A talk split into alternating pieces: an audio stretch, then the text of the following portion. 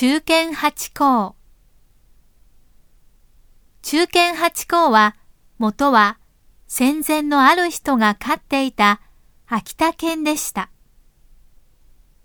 主人を毎日渋谷駅まで送り迎えし、急病で亡くなってからも駅で待ち続けたため、中堅として話題になりました。そして渋谷駅には銅像が建てられるほどになりました。この銅像が落成した時には、八甲自身も落成式に出席していたそうです。およそ12年の寿命を全うし、亡くなりました。